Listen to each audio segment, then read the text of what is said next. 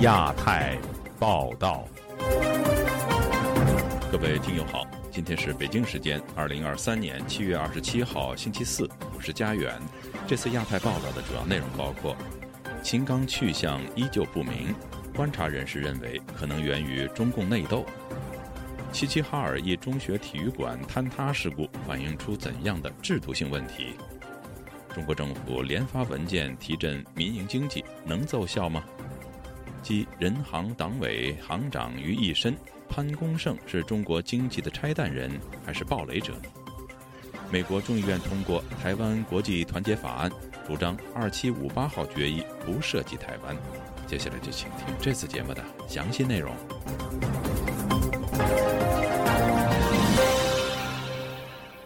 失踪长达一个月的中国外交部长秦刚被免去了外交部长的职务。不过，官方并没有说明理由。国际媒体一再追问外交部相关问题，网民也仍然感觉一头雾水。中国政府对秦刚的行踪保持神秘已经超过一个月，这背后的逻辑是什么呢？以下是本台记者王允的报道。秦刚被免去外交部长的消息，似乎让外界愈发对秦刚的行踪感兴趣。身在美国新泽西州的海外政论刊物《中国战略分析》杂志社社长李伟东此前一直说。外界的猜测都不靠谱，他不愿意说任何具体的推测。但在秦刚被免职的消息公布当天，也就是周二，他在推特上发帖说，秦刚大概率突发重病，无法工作，抢救至今尚无好转，只能免去部长，保留国务委员。李伟东在接受本台记者采访时，进一步解释了他的这种推测。嗯，而且这个五十岁到六十岁的人高强度工作。发生脑梗啊，或突然心脏问题啊，或者等等这类问题，这个概率是很高的。你你不能想象就不能发生在他头上。刘伟东的推测与此前中国外交部对外的说法存在着某种一致性，但外交部对外的说法本身就有矛盾之处。七月七号，外交部发言人汪文斌在回答相关问题时说，他没有听说秦刚因为健康问题而在公众视野前消失。但到了七月十一号。汪文斌又对外表示，秦刚因为健康原因而无法出席当周在印尼举行的东盟会议。外交部这种暧昧矛盾的表态，让外界疑窦丛生。但李伟东认为，这就是中共高层神秘政治的典型特征。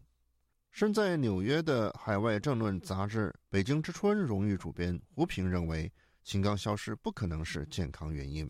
如果仅仅是确实就是个健康原因。那就根本就不是任何问题，因此当局他没有必要在这个问题上，在现在呃，他不直截了当的说出健康原因，而要呃回避这个说法，可见他就不可能是健康原因。秦刚行踪不明，另一个引起外界争议的话题是他被保留了国务委员的职位。李伟东据此认为，秦刚被保留了国务委员，更说明他没有政治上的问题。如果你说他有什么样的政治问题或者什么，呃，保留国务委员，这个是没有道理的。呃，而且呢，以往这个处理所有的政治人物，如果是秘密调查或者什么，是在会议上都是带走，呃，然后立刻就把党内外职务全解除，然后说说说这个司法调查，这个这个一向处理高官都是这样的。但秦刚一般被认为是习近平的心腹，所以外界猜测习近平在处理秦刚时。或许有所顾忌，胡平认为，秦刚被免职，首先冲击的就是习近平的信誉。而现在他不到半年你就下台了，这至少说明你没有知人之明嘛，不会知人善任嘛，你用错了。不管他是什么问题。但他指出，秦刚的事情还不是近期中共高层政治最为蹊跷的事。中央警卫局前局长王少军死了三个月才发布消息。他认为这是更为奇怪的事情，是更值得关注的事。他分析说，包括秦刚事件和王少军的事情在内，都暗示出中共高层出现了严重的内斗现象。秦刚出了问题，很可能是中共官僚系统内部的人捅出来的，用以表达对习近平不顾系统内部原则、超常规提拔官员的不满。自由亚洲电台王允华盛顿报道。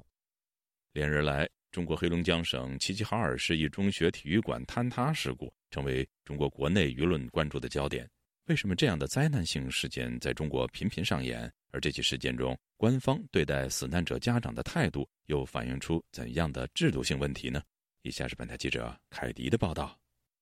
伴随着一声轰然巨响，时间永远定格在二零二三年七月二十三号下午的两点五十六分。综合中国媒体的报道。中国黑龙江省齐齐哈尔市龙沙区第三十四中学体育馆当天下午发生坍塌事故，共造成十一人死亡、四人受伤，死者中包括十名女子排球队队员和一名教练。据报道，事发直接原因是体育馆旁边一栋教学楼的施工商把珍珠岩放在该体育馆屋顶上，而大雨导致珍珠岩膨胀增重，致使屋顶不堪重负而倒塌。事件发生后，立刻引起国内外舆论和媒体的广泛关注。但直到灾难发生三十小时之后，该市市长才出面回应。一段广泛流传的视频显示，遇难者家长质疑当局在事发后并未及时告知孩子情况，反而派出大量警察和官员到现场维稳。在这个四个小时、五个小时，甚至六个小时啊，这个时间里边，谁都干啥了？都在干什么？你们孩子没有生命体重，你们不需要跟家家属沟通一下吗？抢救了这么长时间，谁谁给我们家属沟通一声吗？来了的全是警察。旅美时评专栏作家葛壁东告诉本台，这反映出事故发生后，官方第一时间想到的不是去帮助和安慰这些遇难者家长，而是要先对这些人维稳。中共这个腐败的、邪恶的特征，在这个事情上已经非常。呃，他基本上就是没有任何人性。而据另一段网上流传的现场视频和网友爆料显示，政府工作人员要挟家长签字后才能认领孩子尸体，而签字文件内容是家长保证按现在协商了结，不上访。家长们大声质问：为啥不签字不让我们看孩子？嗯，对呀，凭啥不让我们看孩子呀？对于官方做法，有网友愤怒地说：“孩子遗体也成了软肋，在中国做个人太难了。”葛壁东评论说：“你要看到尸体，还需要什么签字签约？这个所有的这种程序，这种非常这种邪恶，都不是一个正常的人类社会应该有的。”最近沉寂多年的歌手刀郎凭借一曲新歌《罗刹海市》冲上热搜榜。他牵着罗刹国里唱编导。港媒香港零一发文说，刀郎歌曲和专辑揭露出社会现实，因为我们现在面对的正是一个不断被颠倒的以丑为美的世界。文章中以齐齐哈尔体育馆坍塌事故为例，指出作为遇难学生的家长，原本应该第一时间获得抢救讯息，并给予最大程度安抚，却被地方政府颠倒为被维稳的对象。作为地方政府，原本应以人民为中心，却在事发后不见踪影，颠倒为新闻通稿里政治正确的重视与关照。而类似的颠倒情况也发生在今年四月北京长峰医院大火事故以及其他事故当中。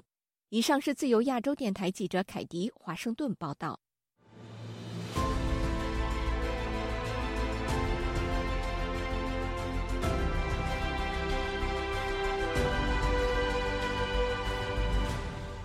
随着后疫情时代中国经济陷入衰退，近两个星期，中国政府连下多道文件，以鼓励民营经济，试图为整体经济形势提供新的增长动力。但民营经济所面临的内需不足、民营企业经营困难、重点领域风险高等问题，仅靠下发文件就能够解决吗？以下是本台记者经纬的报道。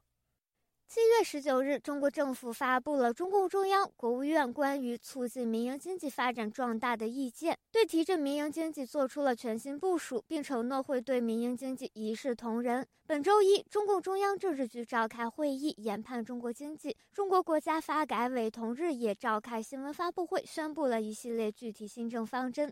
随着中国经济陷入衰退，当局不得不转向挽回民营企业家，以为整体经济提供新的增长动力。但官方数据表明了中国民间投资继续萎缩。根据发改委数据，去年民间投资仅增长百分之零点九，占总体投资比重百分之五十四点二，这远远低于一五年创下的峰值百分之六十五。而今年上半年，民间投资增速和整体占比仍在下降。在美国的中国民营企业家胡立任分析说，早在上世纪五十年代，公私合营的历史经验就已经表明，中共政体下民营经济并不能得到发展。所有的这些所谓的民营经济，民营经济最终只有一条路，就是往公有制发展。共产党的本质就是这样的。假如说你学过马列主义理论，那么你就应该非常明白，公有经济是主导一切的，是彻底消灭私有化的。这实际上响应意见的具体措施，要求各地明确民间投资工作目标，鼓励民间资本参与国家重大工程、重点产业链供应链项目建设等，还要求全面落实公平竞争政策制度，持续优化民营经济发展环境。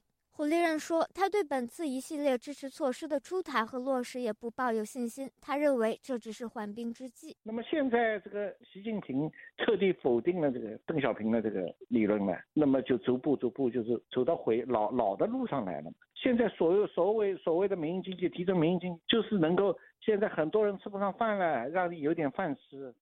国家发改委一级巡视员韩志峰在新闻发布会上指出，当前民间投资面临信心不足、新兴行业投资方向不明、融资难、用地难等问题。发改委官员还表示，已明确两千九百多个总投资额三点二万亿元人民币的项目，吸引民营投资参与。美国民间机构信息与战略研究所经济学者李恒清认为，一系列举措对提振企业家信心毫无意义。你在过去的十一年的执政的过程当中啊，你已经把你的所有的信用，把你的所有的 credit 用完了。他分析说，不仅此前一系列打压民营经济发展的政策重挫了企业家信心，同时这些投资者对中国的整体经济形势也并不乐观，而且投资者都清楚地意识到，中国当局重新支持民营经济是希望借他们之手挽救颓势。现在的现实是因为大家都不相信共产党，因为共产党欺骗了他们几十年。李恒清说：“除非中国彻底对现有政治体制做出变革，才有可能调动民营经济积极性，挽救下滑的经济大局。”自由亚洲电台记者经纬华盛顿报道。新任的中国人民银行行长，同时兼任人行党委书记和外管局局长等多个职务的潘功胜，将如何引领中国未来金融财政政策的走向呢？有评论相信，让潘功胜担任多个重要角色，反映了中央急需更有效率的。救火政策，但在党掌管一切的时代，不论谁当行长，都要听党的指挥。相信潘功胜比易纲更能够努力地执行习近平的指令，但同时也可能引发中国财政的更大暴雷。以下是本台记者陈子飞的报道。中国全国人大常委会周二举行的会议决定免去易纲在中国人民银行行长的职务，任命早前接替郭树清为人民银行党委书记的潘功胜接任，使人民银行重新回归党委书记、行长一肩挑的模式。他同时也兼任中国外管局局长和党委书记。潘功胜到人民银行工作前，曾在中国工商银行等银行工作，也曾到英美做研究。香港中文大学亚太工商研究所名誉教研学李兆波表示，以潘功胜的背景，相信他同时兼任多个职务，是中央希望能推更有效率救火的金融措施。佢唔係淨係睇外匯嗰啲啦，即係除咗個人民幣匯率嘅問題潘功胜不僅要處理匯率的情況，也要處理銀行體系現在面對的債務問題。除了恒大，還有其他房地產企業的大批債務。潘功勝有銀行家的工作經驗，他应该知道如何拨乱反正。相信他会检视和处理过往借贷的个案，以及决定未来是否继续宽松借贷政策等。资深财经评论人蔡生坤表示，在此时选择提拔潘功胜任行长，除了看重他的经验和能力，也与党管一切人民银行行长的权力已经非施比有关。其他该信任的人呢，都已经呢走上了岗位。人民银行呢，它又涉及到誒貨幣政策的走向，必须呢要考虑到一个专业人士。现在都是以党代政呢，以党领政，尤其是现在已经成立了新的中央。金融管理局是代表中央行使对这些金融机构的监管，人民银行功能已经受到很大的一个影响，对货币政策的主导权呢，都已经受到了极大的削弱。潘功胜呢，不属于哪一个派系，所以呢，这次呢，他就被选中了。经济学者陈小龙表示，易綱從美国回中国发展前，曾有机会与对方碰面，相信易綱明白对金融政策权衡风险的重要，但处事谨慎可能是导致他被更换的原因。中国中央银行是必须为政治服务的，必须要做很多违反金融原则和金融规律的事情。那对习近平来讲，做好就是他的要求。比方说，地方政府没钱，中央银行必须拿出一切条件来去扶助地方政府。易纲在金融界几十年下来，知道什么事情做了以后风险很大，所以他会比较小心一点。潘功胜比他还听话。潘功胜成为人行党委后，传出国有银行为地方政府融资平台提供长期的贷款，以及暂免支付利息，还有近期人民币汇率回升等。陈小荣表示，让银行体系承包债务风险的手法，可能会引爆更严重的后果。不懂金融的习近平，眼下哪里着火，他就先救哪里。现在的地方政府人民币汇率着火，他就先救这两头。汇率的跷跷板起来，让银行去给财政的债务兜底。那财政是没有死掉，但银行会死掉。只是说习近平看不懂银行死掉是什么局面。换了这个新的行长，什么问题也解决不了。他只是让习近平高兴三天而已。陈小龙表示，深圳开始有银行限制港人提取存款，已是银行暴雷风险的警示。他认为换行长的安排是对一干个人来说最好的选择，但对中国来说。却是最坏的选择。就亚洲电台记者陈子飞报道。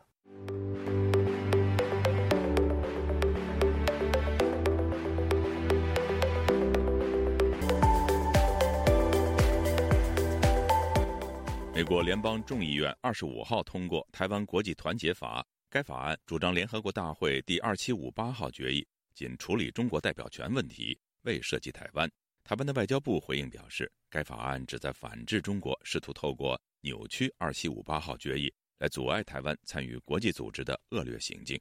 以下是本台记者黄春梅发自台北的报道：台湾国际团结法是由众议员匡希恒和众院国会台湾连线共同主席康诺利联合提出，目的是在对抗北京当局将台湾排除参与国际组织的企图。匡希恒指出，台湾国际团结法的通过。是重申美方对台湾的承诺，反对中国试图利用国际组织扭曲台湾的地位，坚定支持台湾在全球舞台上应有的地位。康诺利表示，中国长期以来扭曲国际组织的政策和程序，以主张对台湾主权的要求，这损害了全球卫生和安全努力。这一项跨党派立法，确保美国反对北京对国际组织武器化，并与台湾人民的意愿和最大利益站在一起。法案指出，决议承认中华人民共和国政府是联合国内中国唯一合法代表，但并没有处理台湾和台湾人民在联合国或任何相关组织的代表权问题，也没有在中华人民共和国与台湾关系上采取立场，或包含任何关于台湾主权的声明。法案强调，美方反对任何在没有台湾人民同意下试图改变台湾地位的倡议。台湾的外交部发言人刘永健表示，数十年来，中国持续恶意扩大并曲解联大第二七五八号决议中仅提及中国代表权，且借此用以打压台湾在各种国际平台的参与，阻止台湾做出贡献。更用以作为其虚假的一个中国原则的国际法基础，在各种场合谎称该决议证明北京对台湾的主权。台湾国际团结法案是美国国会以具体行动反制中国在全球刻意扭曲联大第二七五八号决议的劣行，期盼以明确的国会立法来澄清事实，极具意义。刚回国的中国外交部长王毅去年九月曾在联大演讲时宣称。二七五八号决议从政治上、法律上和程序上彻底解决包括台湾在内全中国在联合国以及国际机构中的代表权问题，也彻底封堵任何人、任何国家企图制造两个中国或一中一台的任何空间。台湾一届联盟基金会执行长林世嘉对本台表示。过去的中华民国政府不解释清楚，而中国又日以继夜以此洗脑全世界，让国际间以为第二七五八号决议是联合国的一中政策错误解读，世上只有一个中国。这个是党台湾参与国际组织非常重要的一个一个一个坎。他说，从一九九七年他第一次旁听世界卫生大会至今，每一次中国以及其友邦发言，都是以第二七五八号决议宣称。联合国主张是一个中国的原则，台湾已经被照顾到，所以没有参与国际组织的需求。中国几十年积非成是，误导国际社会。自由亚洲电台记者黄春梅台北报道。台湾今年的汉光实兵演习融入了俄乌战争经验以及全社会防卫的概念，首次征用桃园国际机场作为反空降演练的场地。同时，台北车站也上演了反恐演习。新冠确诊的蔡英文抱病视察演习，引发热议。以下是本台记者夏小华发自台北的报道。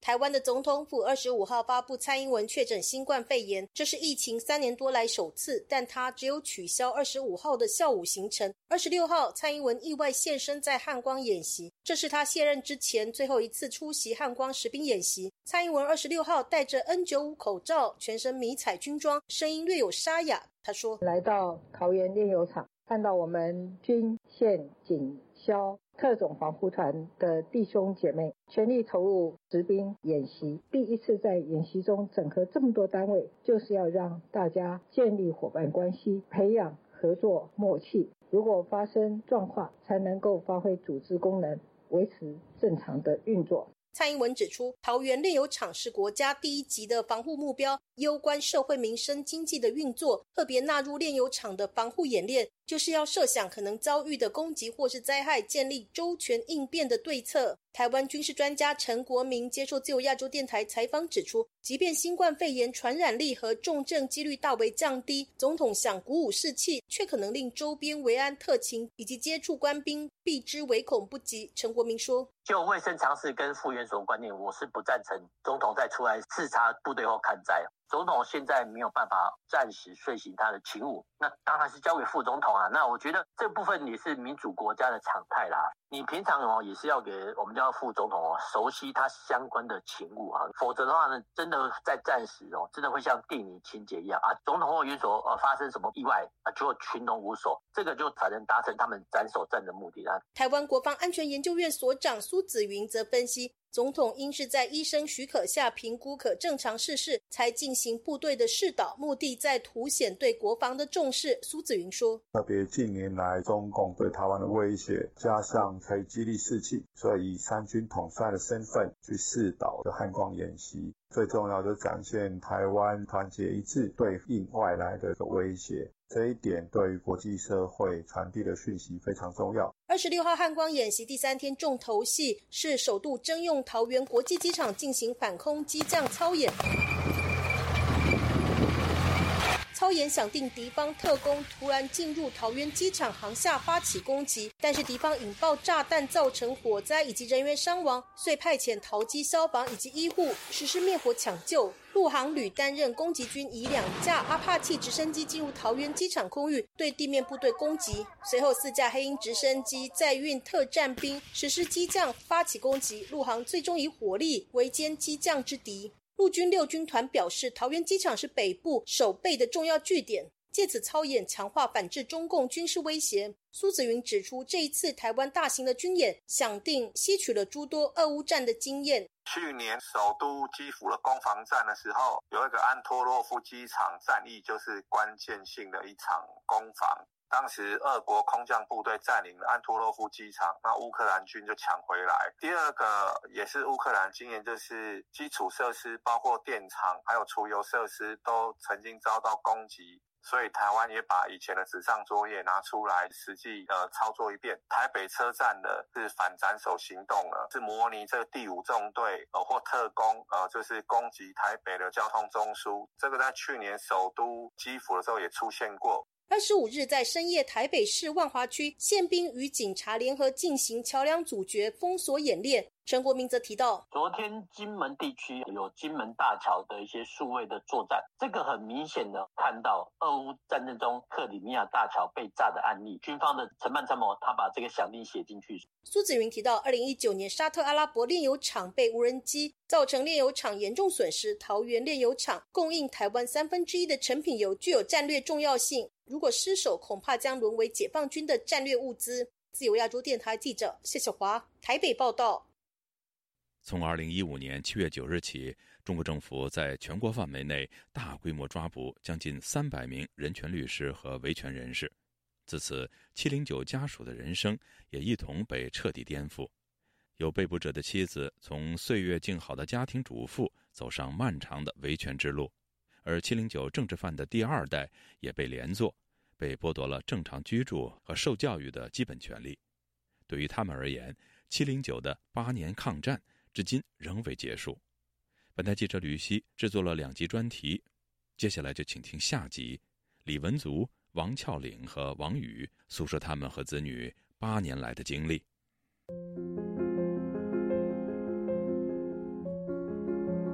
我是政治犯家属，我们这个家庭跟普通人的生活不一样了，我们没有一个正常的生活。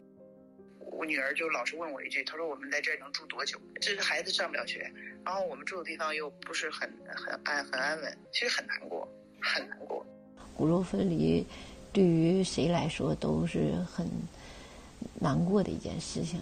但是确实是我现在，呃，不但被限制出境，而且现在连护照都不给办。七零九大抓捕已经过去八年了，然而对于被捕律师和一直在抗争的家属而言，七零九事件却仍然像梦魇一样一直缠绕着他们。完了，你们三个人，弄我一个，老婆一个人。从今年四月开始，七零九律师王全章和妻子李文竹一家就在北京各区不断被赶来赶去，十岁的儿子全全也跟着父母一道过着颠沛流离的生活。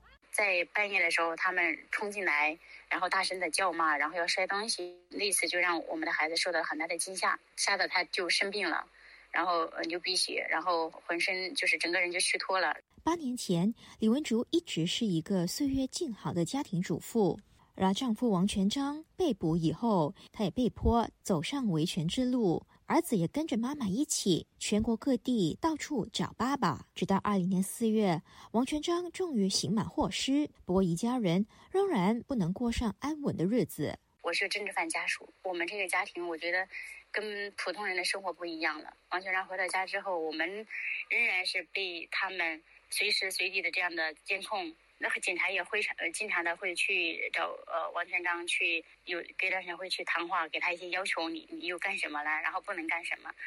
他们在两个月以内被迫搬了十三次家，李文竹只好和儿子一同回到湖北老家，剩下王全章独自留在北京。和李文竹一样，王孝林在丈夫李和平被捕以后，成为了七零九政治犯家属。回忆起过去八年，他忍不住哽咽。我女儿就老是问我一句，她说我们在这儿能住多久？你很难受的，非常难受。这个孩子上不了学，然后我们住的地方又不是很很安很安稳，其实很难过，很难过，真的过。现在让我回想还是很难过。王孝林的女儿现在和李文竹的儿子全全一起在朋友开办的家庭学校学习，然而到女儿高中毕业，可能就要和哥哥一样无法升读大学。二零一八年，当时王孝林十八岁的大儿子高中毕业，原本打算到国外读书，然后护照却无法办下来。那后来孩子其实他有大概大概将近一年的时间吧，他他其实也很沮丧。但是我没有办法，就是每天为他祷告，太难了。那个难就是说，不仅比和平律师他回来之后他的状况很糟糕，就是他的情绪状况很糟糕。我觉得儿子状况也很糟糕。然而当下这个愿望不知道什么时候才能成真。网友也不忘为李玉涵、余文生等仍然被羁押的中国律师发声，希望外界持续关注这一些勇敢为正义而战的中国律师。自由亚洲电台记者吕希，英国伦敦报道。您刚才听到的是本台记者吕希制作的两集特别节目《七零九案八周年未了的八年抗战》的下集。听众朋友，接下来我们再关注几条其他方面的消息。美国参议院二十五号。以压倒性多数表决通过禁止中国企业购买美国农地，并对投资中国国家安全产业的美国人实施新规定。据《纽约时报》报道，美国两党参议员以绝大多数票将这些法案纳入年度国防政策法案，其中禁止中国、俄罗斯、朝鲜、伊朗等国的企业或代理人收购美国农地或农业企业控股权的法案，以九十一票赞成、七票反对而获得通过。另一项法案要求美国人，如果要在上述四国的国家安全产业进行投资，必须在十四天内告知美国财政部。这些产业包括人工智能、半导体和高超音速设备生产。美国南方司令部司令劳拉·理查德森将军近日在接受美国新闻周刊独家专访时表示，中国的影响力已经逼到美国眼皮底下了。他分析说，中国不断在努力靠近美国门槛的红色地带，即中国在加勒比海地区、中南美洲的影响力越来越大。各位听众，这次的亚太报道播送完了，谢谢收听，再会。